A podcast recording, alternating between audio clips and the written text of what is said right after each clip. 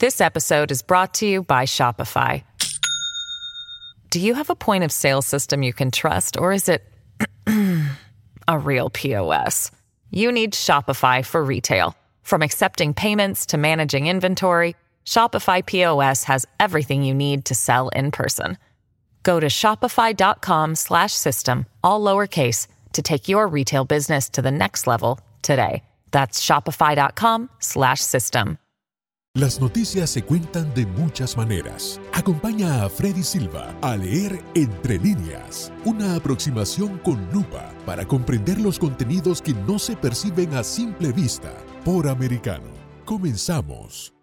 ¿Qué tal amigos? Reciban todos un caluroso y fuerte abrazo. Soy Freddy Silva, contento de acompañarlos en este nuevo capítulo de Entre líneas a través de Radio Libre 790 AM y por supuesto también usted nos puede escuchar por www.americanomedia.com, www.americanomedia.com y también nos puede escuchar descargando la aplicación Americano que está disponible para los dispositivos de Apple y también de Android. El día de hoy estaremos hablando sobre la gran crisis migratoria y humanitaria que se está viviendo en Centroamérica, México, con cientos o miles de migrantes que a diario están pasando por los países mencionados o los países centroamericanos con México para llegar hacia los Estados Unidos y las distintas situaciones y peligros que pasan cada uno de ellos. Para hablar a detalle y profundidad tenemos como invitado a Oscar Ramírez, también conocido como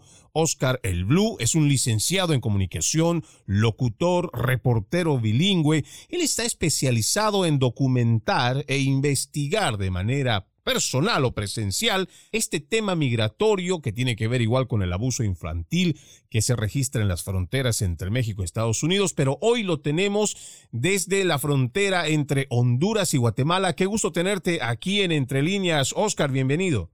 Muchas gracias, Freddy. Muchas gracias. Muy buenas tardes a todos. Saludos a todos en el estudio. Es un placer estar contigo. Gracias por la invitación de nuevo. Oscar, mucha gente podría pensar que tal vez la última decisión que toma la administración de Joe Biden con relación a las nuevas normas o lineamientos que da para los venezolanos, de alguna manera podría haber frenado este masivo flujo de migrantes hacia los Estados Unidos. Pero tú que estás allá en estas fronteras entre Honduras y Guatemala, primero ve contándonos qué es lo que se vive, qué es lo que tú estás viendo, qué es lo más grave además más que estás registrando por allá.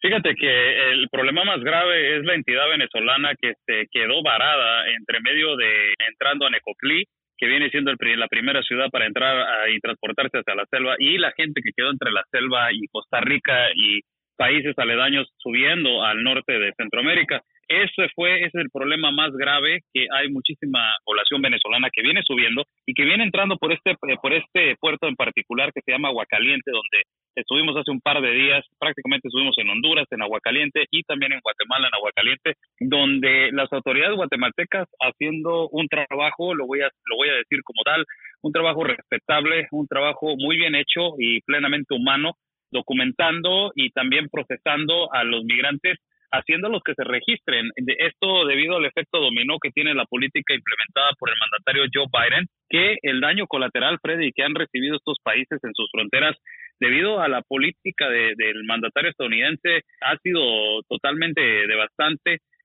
estos pequeños puertos de entrada, como lo es Aguacaliente, como lo es el Florido, de esta parte también donde nos encontramos al, al oriente de Guatemala con Honduras, pues ha sido muy grave, ¿no? Y también eh, puntualizar que las autoridades guatemaltecas pues se ven bastante eh, molestas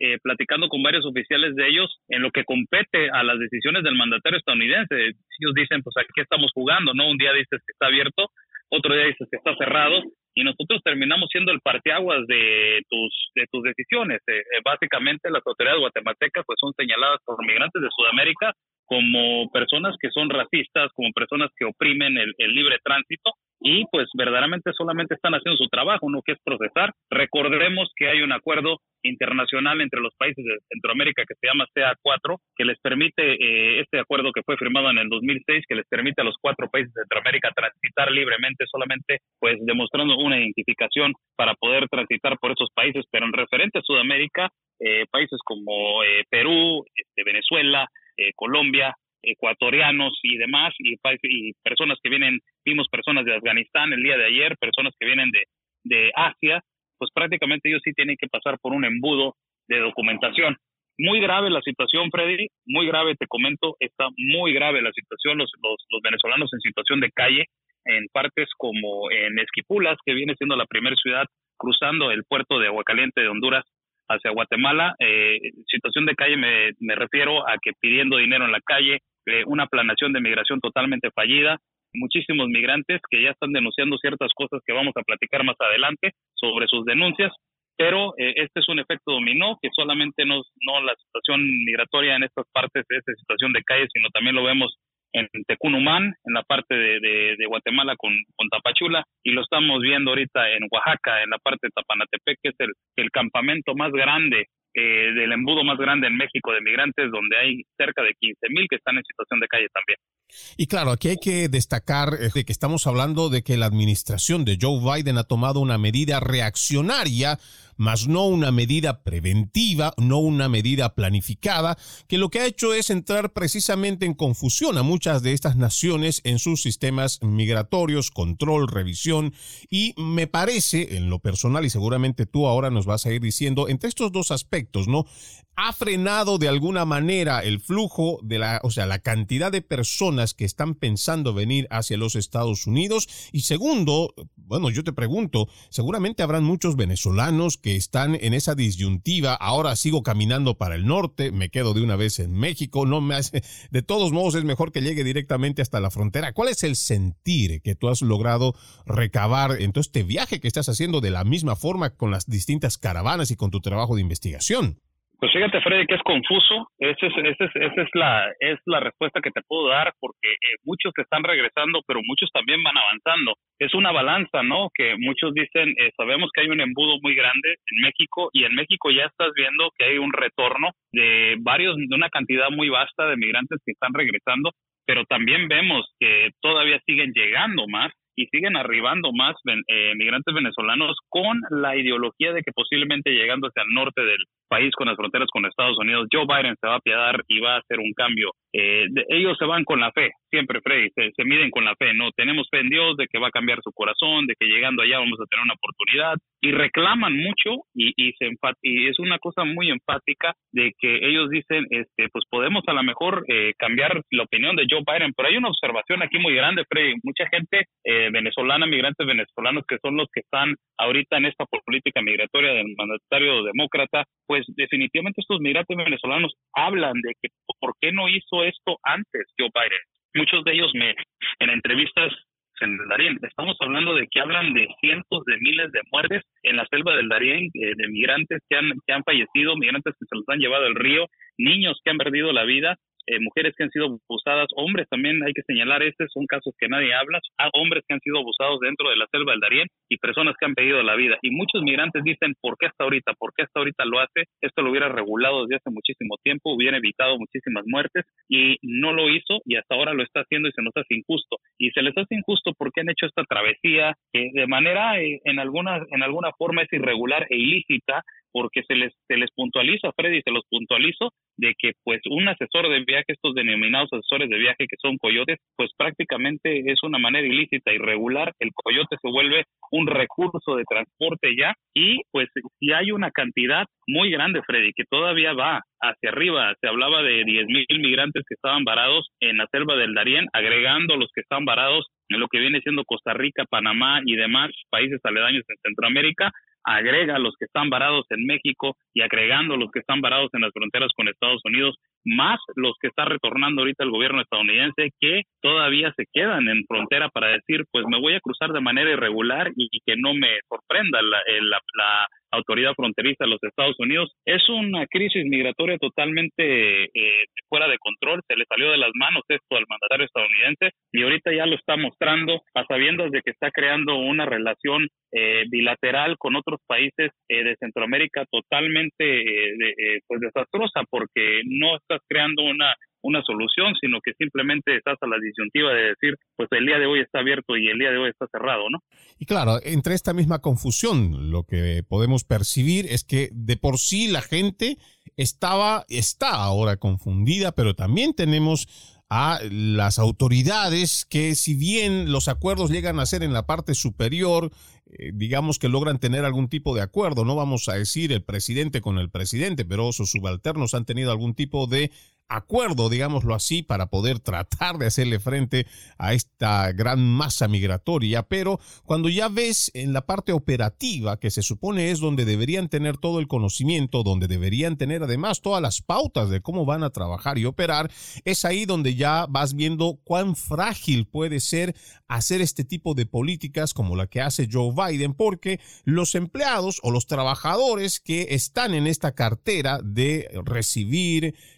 chequear, revisar, hacer este control migratorio, pues se quedan primero sobrepasados porque nos imaginamos la cantidad de gente que estará llegando por día, eso por un lado, pero también en base a cuáles acuerdos, cuáles son esas decisiones que se han tomado arriba y ellos simplemente, pues muchas veces seguramente se quedarán igual en ese abismo de incertidumbre y de no saber cómo actuar y van a seguir permitiendo que el flujo de personas vaya llegando y llegando y llegando. Al volver de esta primera pausa que vamos a hacer, Oscar, quiero pedirte nos vayas relatando todas esas historias que seguramente son bastante crudas, pero que son reales, de aquella gente que ha pasado por el Darién. Sabemos que hay muchas denuncias, no solo de este coyotaje que se está haciendo, es un coyotaje doble, porque por un lado hay coyotes en el lado del Darién, otro coyotaje que se paga para llegar hasta la frontera con México, Estados Unidos, y todas estas denuncias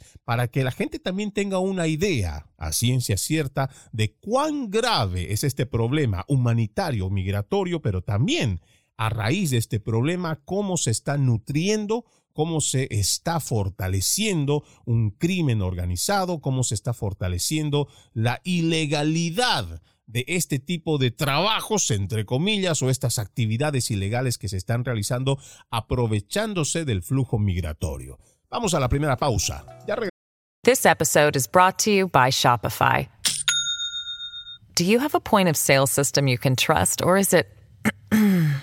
a real POS? You need Shopify for retail. From accepting payments to managing inventory, Shopify POS has everything you need to sell in person.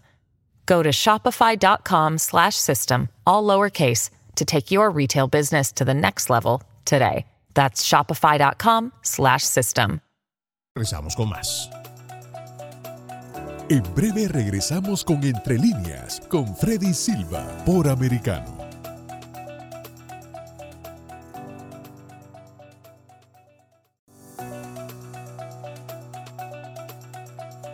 Estamos de vuelta con Entre líneas junto a Freddy Silva por Americano. Gracias por continuar con Entre líneas a través de Radio Libre 790 AM y también nos puede escuchar usted por www.americanomedia.com y descargando la aplicación Americano. Estamos con nuestro invitado Oscar Ramírez, también conocido como Oscar el Blue, es un licenciado en comunicación, es un periodista que está documentando este grave problema migratorio que se está registrando en los países de Centroamérica, México y la frontera con Estados Unidos ahora mismo, el momento que estamos haciendo contacto con él, se encuentra en la frontera entre Honduras y Guatemala. Oscar, decíamos antes de irnos a la pausa que existen muchas denuncias, pero sobre todo historias que te las han contado. La gente que lo ha vivido no ha sido que lo has leído en un periódico, que lo has visto en una revista, sino gente que ha hablado contigo y te ha hecho saber lo que están pasando por el Darién 1 y también todo este otro coyotaje y todo este crimen organizado que se está aprovechando de estos flujos migratorios.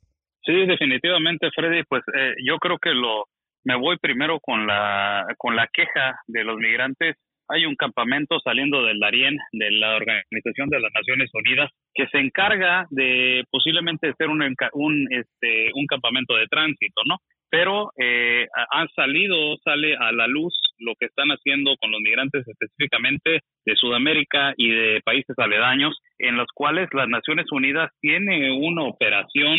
de costos alrededor de su campamento increíble. Para poder entrar al campamento de las Naciones Unidas tomas un transporte, ellos hablan y dicen que ese transporte para poder llegar ahí les cuesta tres dólares. Entran, adent entran de la, dentro de las instalaciones de las Naciones Unidas y ya dentro de las instalaciones les cobran 40 dólares para poder salir de ellas y agarrar otro transporte. Y, también dentro de, de este campamento de las Naciones Unidas hay algo que se llama la labor social, en la cual eh, si usted no cuenta con los 40 dólares, pues lo ponen a trabajar, Freddy, por un par de días limpiando, eh, asistiendo en la cocina, limpiando baños y demás. Y ya con eso pueden pagar su transporte para poder salir de las Naciones Unidas y que los lleven hacia otro campamento. Increíble, Freddy, varios testimonios de estos, alrededor de unos cinco o seis testimonios, en los cuales pues ya sabes que esto es algo regular, donde las Naciones Unidas es esta organización que pregona ser humanitario, ayudar al migrante, proteger al más vulnerable, proteger al niño migrante, pues es la organización que está pues de esta manera lucrando yo yo diría sobre la vulnerabilidad humana en afuera de un campamento donde pues es un campamento de tránsito y pues están eh, pues básicamente cobrando, Freddy, por, por el tránsito. Es increíble esto y pues no solamente estos asesores de viaje que, que pues aprovechan de la vulnerabilidad, cobran entre 1.500 hasta 2.000 dólares por transitar con estos paquetes de viaje pero también este, pues las Naciones Unidas, ¿no? Y se les claro. en, este punto, y disculpa, te, te, interrumpo, Oscar, pero lo que tú estás mencionando es algo muy grave, porque nosotros entendemos que las organizaciones afiliadas, por ejemplo, con las Naciones Unidas, se supone que son organizaciones que son primero non-profit, pero que también están ahí para ayudar a las personas precisamente porque muchas de ellas han salido de sus hogares, ya sea escapando de la criminalidad, la delincuencia, persecución política, por muchos factores que puedan ser, y muchas de estas personas eh, prácticamente salen con la ropa puesta. Y adicionalmente a esto tienen que hacer ciertos pagos y si no puedes pagar, estás conminado a hacer, como le podríamos traducirlo, un trabajo forzoso. Y esto para la comunidad internacional tiene que saberse, hay que denunciarlo y lo que nos estás diciendo es realmente muy grave.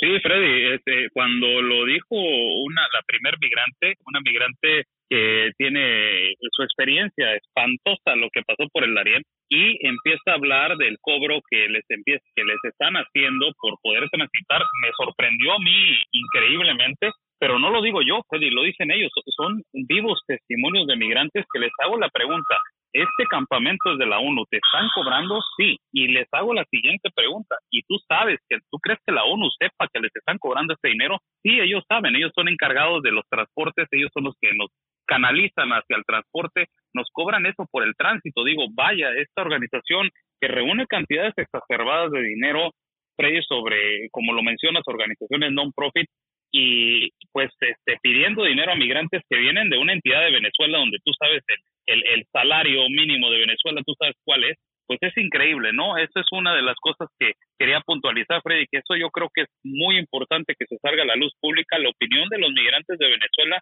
sobre este proceso saliendo del Darién y que les están cobrando una organización de fin de lucro, Fred. Es muy grave y esto, eh, por supuesto, vamos a nosotros, eh, ojalá que el programa se esté escuchando y llegando a quienes deban escucharlo para que se dé a conocer de estas irregularidades, las denuncias de los mismos migrantes sobre estas irregularidades pasando allá en el Darién. Pero además de esto, nos imaginamos que hay muchas historias de gente que, como lo decías, eh, antes de irnos a la pausa, Oscar, gente que ha sido abusada sexualmente, hombres y mujeres, les están robando lo poco que puedan tener y también fortaleciendo esta industria del coyotaje, ¿no? De hacer el servicio, entre comillas, de guiarte para que tú puedas llegar hasta cierto punto, que no es más que un ilícito, porque esto primero no está regulado y además que estamos hablando de que se le está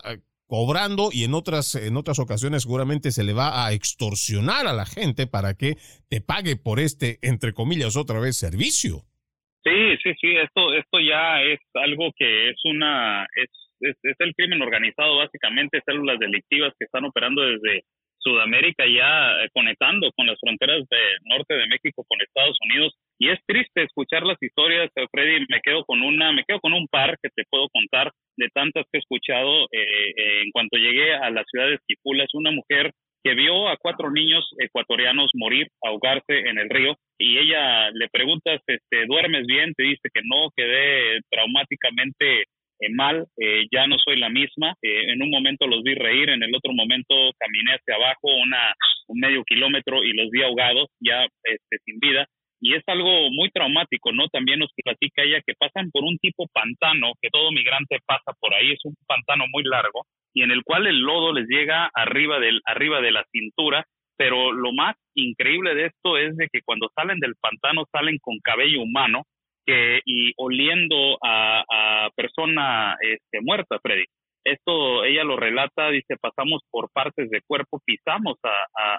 cuerpos muertos dentro del pantano y salimos, o sea, es, es, y ella dice, lo considera un campo santo, eh, cientos de miles de migrantes han muerto ahí ahogados, eh, han muerto ahí, eh, el lodo se los ha llevado, el río se los ha llevado, y es increíble, es devastador esto. Eh, otro migrante también nos comenta y nos platica que estaba en un campamento donde el río creció de un momento para otro y era una era un grupo de alrededor de 31 personas donde 20 de ellas se las llevó el río y es eh, no puedes hacer nada, dice, porque nos salvamos nosotros o te salvas tu vida o salvas la de una mujer que cargaba a un niño en la parte de atrás de su espalda y que pues este eh, un medio kilómetro también más adelante encuentran todos los cuerpos ya en, estado de pues ya descomposición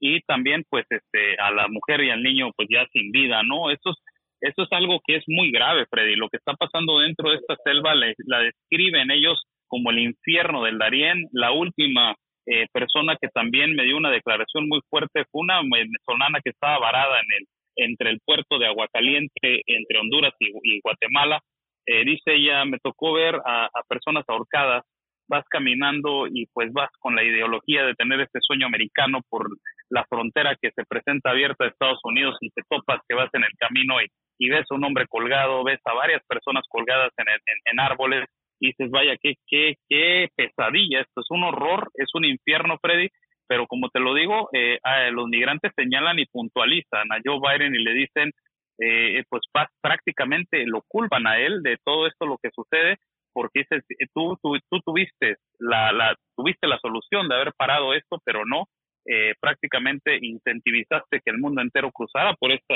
horrible selva y muchas personas han perdido la vida a raíz de eso, tres. Wow, esas son historias muy profundas. Seguramente mucha gente que en este momento nos está escuchando estará teniendo una idea de la dimensión, ya ni siquiera puedo decir este infierno del cual lo has detallado, creo, de forma precisa, porque esto no es más que un infierno por el cual tienen que pasar las personas que han tomado la decisión de abandonar sus países y lamentablemente cada día se registra una cantidad que ni siquiera es reportada porque no tenemos ni siquiera cifras oficiales a las cuales podríamos recurrir y decir son 100, son 500, son 1000, no existe. ¿Por qué? Porque muchas de estas muertes ni siquiera se las reportan. Además, ya volviendo de la pausa, Oscar, me gustaría que nos digas en cuanto a estos mismos relatos que te han dicho,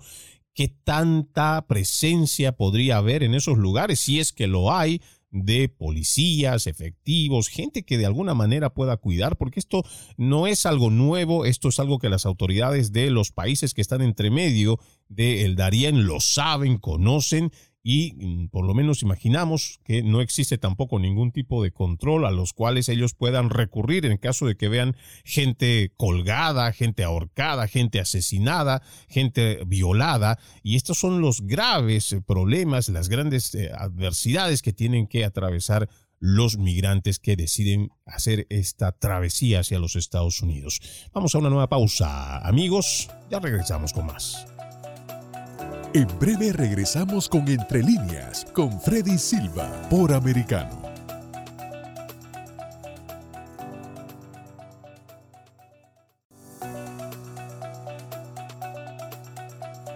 Estamos de vuelta con Entre líneas, junto a Freddy Silva, por Americano. Gracias por seguir con Entre líneas a través de Radio Libre 790 AM, recordándoles que además usted nos puede escuchar por www.americanomedia.com y descargando la aplicación Americano disponible para Apple y también Android. Estamos hablando con Oscar Ramírez, más conocido como Oscar el Blue. Usted lo puede encontrar en las redes sociales como Oscar el Blue y él está documentando, está investigando toda esta marea migratoria que se viene dando, no recién, sino hace mucho, pero que este año y bueno, el año pasado también ha ido agudizándose este grave conflicto y nos contabas estas historias eh, dramáticas, eh, yo diría horrorosas, que va pasando la gente que decide emprender el viaje desde Sudamérica y pasa por el Darién. Seguramente las, estas historias escabrosas se dan también Oscar, porque no existe control? ¿O es que sí existe alguien, policías, efectivos, oficinas de la ley y el orden que estén por allá? No, Freddy, y ellos te hablan de que ellos ya saben que son un mercado, son un negocio, y a raíz de eso, muchos migrantes dicen, todos lucran con nosotros, oficiales de gobierno, el gobierno en sí, eh, autoridades, todos, todos, las, de todos ellos se describen autoridades de cualquier parte por donde ellos transitan, les piden dinero. Eh, han lanzado un tipo como operativo en Panamá para poder resguardar y para poder eh, de alguna manera controlar el flujo migratorio antes de entrar hacia la parte de Necoclí, pero eh, Freddy sigue todavía el flujo migratorio. Es mucho el dinero, Freddy. Este es el detalle, este es el mero detalle del asunto, es, son cantidades muy fuertes lo que se está manejando. Estamos hablando de millones de personas que han entrado ya de manera irregular hacia los Estados Unidos y las millones que se han quedado varados, Es un negocio sumamente lucrativo que ya se convirtió en básicamente como si fuera una compañía, ¿no? Ya tienes a trabajadores y, y, pues el negocio son los humanos y básicamente eh, vemos eso en diferentes países, Freddy. Todo, todo el, país que sea de tránsito, al migrante le cuesta muchísimo cruzar una frontera a otra frontera eh, cualquier barrera sale, sale eh, eh, un recurso económico y también llegar a un país donde el trámite del papeleo pues es, este, es un poco tardado y también no vienen con una planeación de migración. Freddy, muchos de ellos nos dicen y nos platican, un migrante venezolano me platica, es, hay una cosa, me dice, que, que, que es migrar y hay una cosa que es migrar de manera mediocre y muchos, muchos por eso nos, por eso nos han tapado y nos, eso nos han trancado, lo dice el migrante venezolano, porque muchos hemos migrado de manera mediocre, sin una planificación, sin un, sin un orden, sin pensar que vamos a trabajar y en qué vamos a trabajar llegando a la gran, llegando a la gran potencia mundial de los Estados Unidos. Muchos de ellos muy conscientes, Freddy, te sorprende eh, la conciencia con la cual hablan porque saben que ya se les, está complicando la llegada hacia los Estados Unidos, en específico la entidad venezolana, porque en el puerto de entrada de lo que donde nos ubicamos en este momento, el puerto de entrada del Florido, es diferente la migración. En el Aguacaliente es más migración eh, sudamericana y de diferentes partes de Haití, de África y ah, de Medio Oriente. Pero acá en esta parte donde nos ubicamos que es el Florido, mucha migración nicaragüense, en el cual pues este de aquí se, se transportan y se van hacia la frontera con México. Es este es es un negocio, Freddy, es muy difícil pararlo, ¿no? Eh, hablas de un paquete de viaje, por un ejemplo, Freddy, eh, y cobran alrededor de entre cinco mil dólares para poder llegar hacia los Estados Unidos, imagínate, este, eh, mete a 50 personas, son 250 mil. O sea, es, y ahora ya hablando a escalas de millones de personas, pues estás hablando que es un negocio muy lucrativo y, y el mismo, las mismas autoridades competentes lo saben, ¿no? Y esto es lo más grave, porque aquí existe una cierta colusión, porque no vamos a dejar de lado, y creo que la gente, ese es el grave error, sobre todo aquellas personas que apelan por esa parte humanitaria, esa parte empática y todo eso que, pues, por supuesto, todo ser humano quiere ayudar al otro ser humano que está en una situación difícil y si puede hacerlo, seguramente querrá hacerlo, pero el problema que no se da cuenta, sobre todo aquellos que les gusta más estar del lado demócrata, es el que mientras más se permita que esta crisis, este ese flujo vaya en aumento, no solamente significa los graves problemas que puede traer una irrupción cultural con la masiva inmigración y descontrolada. No solamente hay un problema que se va a tener aquí en los Estados Unidos para recibir, acomodar, dar estudio, dar cobijo, dar trabajo a tanta cantidad de gente. El problema más grave es que hay mucho que viene en todo este proceso. Empezamos solamente en la parte del Darién por hablar algunos problemas y porque tenemos a nuestro invitado que está muy cerca, digámoslo muy cerca, pero que está recibiendo las historias de los migrantes que toman esta terrible, digamos, decisión, no podría ya ni siquiera poner algún adjetivo para decir equivocada decisión, pero es una decisión que toman ellos. Y esto viene trayendo a colación que para llegar hasta ciertos puntos se va a tener que pagar una cantidad de dinero, que si bien mucha de esta gente no lo tiene, pues entonces termina siendo víctima de este crimen organizado. Y creo que este es el mensaje también que debemos decirlo de forma muy clara, Oscar, que mientras más se siga haciendo o se esté dando a conocer estas políticas de fronteras abiertas desde la administración de Joe Biden, y mientras tengamos cada vez más politiqueros demócratas que ofrecen más asistencia, más ayuda, más de todo a los inmigrantes, pero los inmigrantes van a seguir pensando que primero, la realidad no tenemos un control en las fronteras y que podrían pasar de forma mucho más rápida, incluso sin necesidad de entregarse a las autoridades en la frontera, podrían ya ingresar directamente a tratar de trabajar, aunque sea sin papeles. Pero la gente va a hacer este viaje con mucha más seguridad y va a tomar más riesgos. Y lo que hace al momento de tomar estos riesgos es acrecentar y fortalecer ese crimen organizado. Y hay que decirlo así, Oscar. Sí, claro, sí. Eh, esto, esto de las fronteras abiertas está incentivizado a que diferentes organizaciones delictivas pues operen ya de manera masiva, no solamente en el Centroamérica, sino Sudamérica y también en el norte del país de México, que yo estoy en una de las fronteras donde ya se han encontrado, Freddy, células delictivas que se dedican a extorsionar a migrantes, que se dedican a secuestrar a migrantes y que se dedican al coyotaje, ¿no?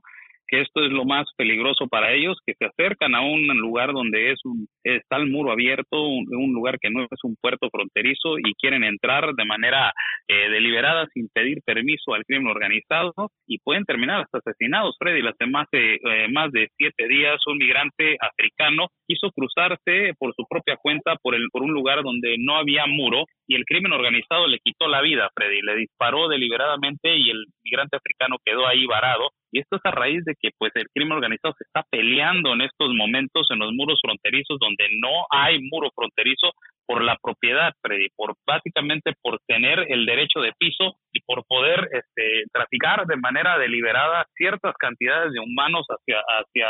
hacia los Estados Unidos por diferentes sectores. Esto. Eh, a ver, eh, eh, Oscar, lo que nos estás diciendo también es algo muy grave. O sea que ya no solamente estamos hablando de que el crimen organizado está aprovechando a las personas como mulas, se podría poner entre comillas como un ejemplo, para transportar la droga, sino que ahora, si tú tomas la decisión de que vas a cruzar por tu cuenta en ciertos lugares que no hay frontera, pero que sí hay presencia del crimen organizado, ellos están cobrándole a los inmigrantes para pasar?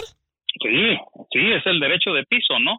Y eso, eso ya es algo que ha estado pasando eh, y se ha estado descubriendo ya en los pasados seis meses. Las autoridades baja californianas en la parte donde yo me encuentro en el norte, el fiscal Iván Carpio de Baja California habló acerca de ello, donde el crimen organizado pues básicamente se está peleando por el derecho de piso y donde no hay muro, donde el muro está abierto en las partes de las montañas por donde entran eh, una cantidad estratosféricas de, de, migrantes para poder cruzar hacia los Estados Unidos. Los crímenes organizados tienen campamentos en el lado de las montañas, donde ya con motonetas, eh, con las largas, pues ya amedrentan hacia la población y la población se tiene que adaptar en las partes rurales, las partes que no son rurales de, de la ciudad y esto no solamente está ocurriendo en Tijuana, sino está ocurriendo también en las, en las, en las montañas que conectan el estado de Arizona con Sonora y también pues lo pueden ver en, en, en Piedra Negras, Coahuila, donde para poder transitar por diferentes puntos de mar abierto en el río,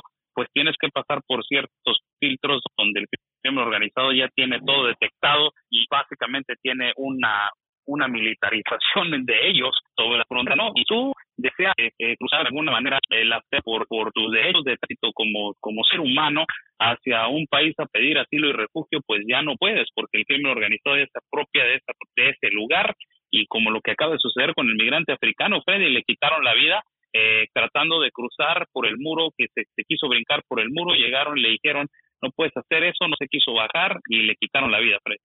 Wow, si nosotros hacemos una comparación solo por hacer una analogía antes, o bueno, todavía sigue funcionando de esta forma que el crimen organizado, los cárteles del narcotráfico, cuidaban que la droga se transporte desde el origen, podría ser Perú, podría ser Bolivia, podría ser parte de Brasil o Colombia, esa droga la protegían, eh, cobraban por ese transporte para que llegara hasta destino Estados Unidos, pero ahora estamos hablando que este coyotaje, este crimen organizado está utilizando a los seres humanos, a las personas, a los migrantes para lucrar con ellos, para poder extorsionarlos, robarles o incluso quitarles la vida. Vamos a la última pausa, amigos de Entre Líneas. Ya regresamos con más.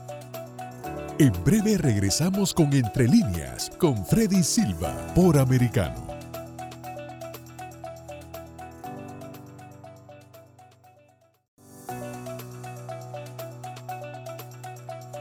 Estamos de vuelta con Entre líneas junto a Freddy Silva por Americano.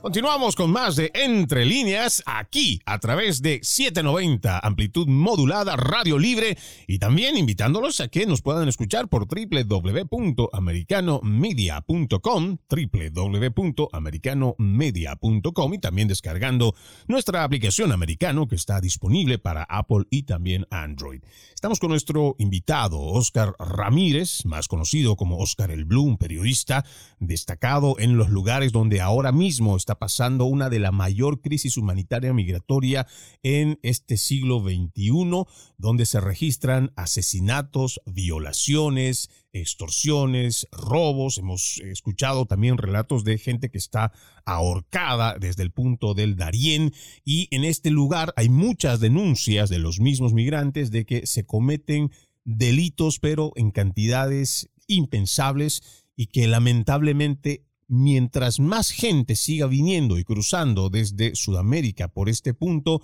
se van a seguir registrando más de estos delitos, además de seguir acrecentando este tráfico, esta eh, forma ilegal, esta actividad ilegal de pasar a las personas, traficar con ellas. Tenemos también la denuncia de que en los campamentos de las Naciones Unidas, que se supone deberían estar para ayudar a las personas, les están cobrando cierta cantidad de dinero para tenerlos en el lugar transportarlos también. Hemos hablado igual, Oscar, que hay una confusión en la parte administrativa de los puntos migratorios, porque hay normativas que han salido que son más reactivas y son sorpresivas también para muchas naciones. ¿Cómo están afrontando este tema? Volvemos al punto de, inicio con el tema de Venezuela, porque no solo sabemos que mucha gente está entre esta disyuntiva de avanzar o quedarse en la frontera con México y tratar de regularizar desde ahí. Tenemos igual gente que sabe que como el cupo es muy poco, porque solo son 24 mil visas, mucha gente no va a poder alcanzar a tener este cupo. Entonces hay gente que igual va a continuar esa ruta. Pero también existe otra denuncia que vamos a nosotros rescatar que hizo Raymond Azar de que se está cobrando a la gente que están deportando y regresando por la vía aérea. Realmente los venezolanos son los que más mal creo la están pasando en todo sentido. Sí, definitivamente es la población. Eh, se hablaba hace ya más de un par de años en la parte de Tapachula se dio un problema muy grave, Freddy, con la entidad de Haití, que era la población más vulnerable y se veía, ¿no? La vivienda en las calles en la parte de Tapachula. Eh, miles de ellos eh, también se apropiaron de una calle para poder hacer el comercio porque no tenían ninguna manera de, de crear una fuente de trabajo. Pero ahora los que estamos viendo que están pasándola muy mal es la entidad venezolana que sale en este éxodo. Es prácticamente un nexo y, gritando eh, a los cuatro vientos que necesitan ayuda, pero eh, pues sí, en cualquier parte, Freddy, se les cobra. Y los ves, eh, es triste ver a gente que pues en la calle ande pidiendo dinero, que migren por diferentes países y también en la calle anden pidiendo dinero, pero esto es a raíz de un filtro que no se ha implementado, Freddy, en países donde ellos van migrando, donde se puede hacer un estudio eh, y pues básicamente eh, educarlos de cómo se tiene que hacer la migración. Si hablas tú con ellos y cuando platicas con ellos, eh, les dices, si a ti te hubieran dicho, este es el tiempo que, se toma, estas son las maneras, este es el tránsito, así son las leyes en cada país, hubieses evitado tanto trayecto y muchos de ellos te dicen que sí, Freddy, dicen que sí, que algunos de ellos te dicen no valió la pena haber cruzado el Darién, muchos te dicen sí valió la pena haber cruzado el Darién y ahora muchos se quedan varados en México buscando una oportunidad laboral, eh, hablan de la Ciudad de México, hablan de Guadalajara, hablan de Monterrey, hablan de irse a las fronteras y esperar a ver si el mandatario estadounidense, entrando el año después de estas elecciones, eh, pues cambia su manera de pensar y vuelve a abrir la frontera para volver a tener otra otra otra oleada tan grande en cada frontera. Pero esa es, esa es la ideología de ellos, ese es el pensar de ellos que pues se quedaron varados, el, dicen ellos, le llaman esta palabra trancado, eh, y se quedaron eh, pues básicamente en países de Centroamérica. Muchos están regresando a lo que es Panamá, eh, se están regresando muchos a Costa Rica, hablan ellos de que el país que más los ha tratado mejor ha sido Costa Rica, eh, mencionan mucho que ese país los trató muy bien en su tránsito, que han sido muy amigables y que pues prácticamente eh, este es el país donde se sienten que hay una hermandad muy grande, acusan mucho a México eh, del proceso tan, tan tardado para poder obtener una forma migratoria múltiple. Y también pues cabe mencionar Freddy que en México en la parte de Oaxaca, en San Pedro Tapanatepec, 298 kilómetros eh, de retirado de la frontera sur entre Tapachula y Guatemala. Eh, en este lugar se está viviendo el campamento, el cuello de botella más grande de México de migrantes, donde ya se, estima que son alrededor de 15 mil, eh, en 80-90% de ellos son de entidad venezolana, esperando que se les dé una forma migratoria múltiple para salir de este estado de Oaxaca, pero al parecer ya cambiaron las normas debido a la política migratoria de Joe Biden donde ya la forma migratoria múltiple solo es para poder transitar en el estado de Oaxaca. Si te sorprenden transitando fuera del estado de Oaxaca, serás deportado y retornado hacia tu país de origen. Ese es un grave problema que está viviendo ahorita en estos momentos San Pedro Tapanatepec, Oaxaca, Frey. Wow, y esta confusión seguramente también en base a que estas leyes muchas van a ir cambiando en la medida también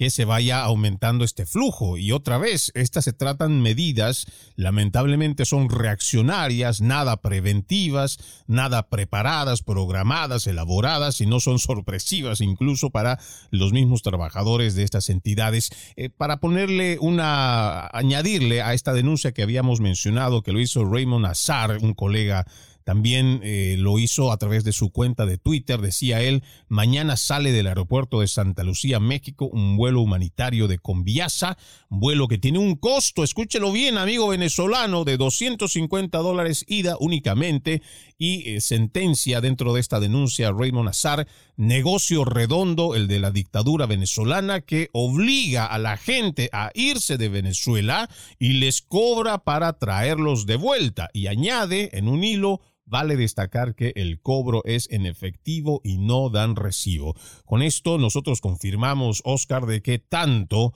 las autoridades, igual que el, no, no puedo decir, porque no tengo con qué probarlo, de que autoridades y crimen organizado trabajan, pero de que están conscientes de que existe este grave problema, existe y ellos lo saben, pero en vez de buscar la forma de cómo frenarlo, lanzan medidas o lanzan normativas que lo único que hacen es confundir más al migrante y darle rienda suelta al crimen organizado para que siga generando dinero y me parece que ya para ir finalizando la entrevista, Oscar, hay que recalcar que es importante que las autoridades den a conocer constantemente cuáles son los peligros de realizar esta travesía, porque como ya lo dijiste, mucha gente, si estuviera enterada de todas las cosas que van a pasar, primero por el Darién, Después, por ciertos países centroamericanos, el crimen organizado, los cárteles del narcotráfico y todo en México, y toda esta larga travesía de peligros, estoy seguro, Oscar, que mucha gente va a pensarlo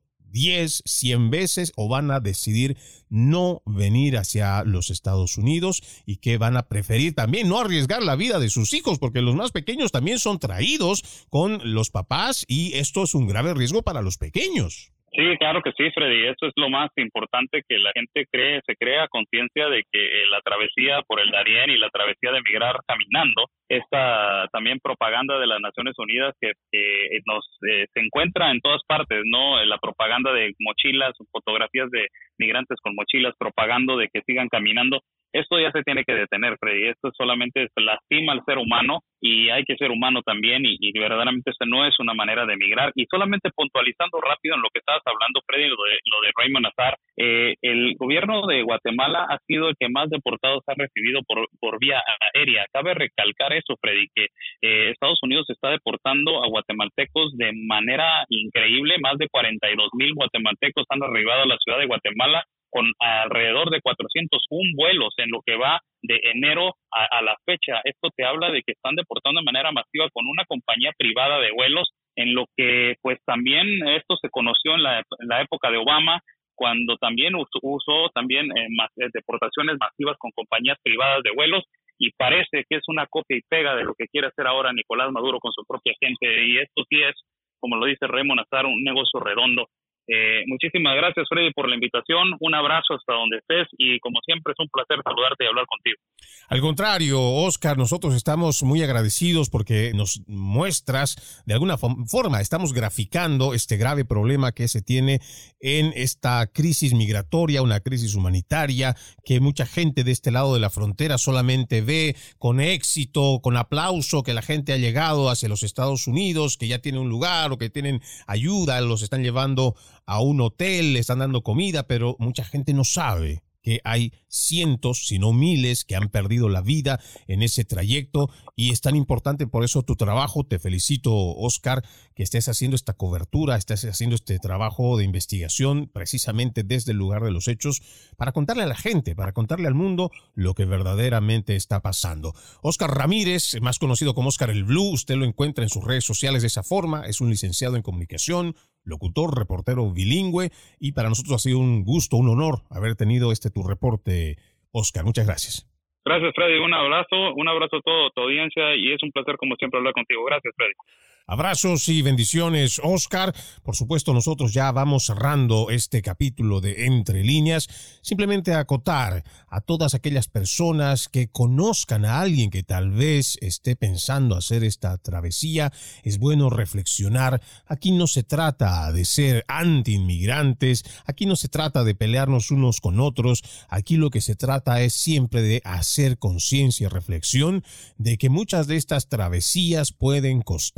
la vida a las personas, pueden costarle la vida, vejaciones que pueden sufrir los menores de edad y por eso es importante hacer esta reflexión. Si usted conoce a alguien del otro lado de la frontera que está pensando hacer este viaje, pues hacerle saber sobre los graves peligros que puede pasar incluso perdiendo la vida. Soy Freddy Silva, contento de haber estado con ustedes. Los invito a que continúen con la programación de Radio Libre 790 AM y Americano Media. Permiso. Entre líneas, un programa en el que leemos un poco más de lo que está expresamente escrito o dicho. Conéctate con nosotros de lunes a viernes desde las 2 pm este, 1 centro, 11 pacífico, por Americano.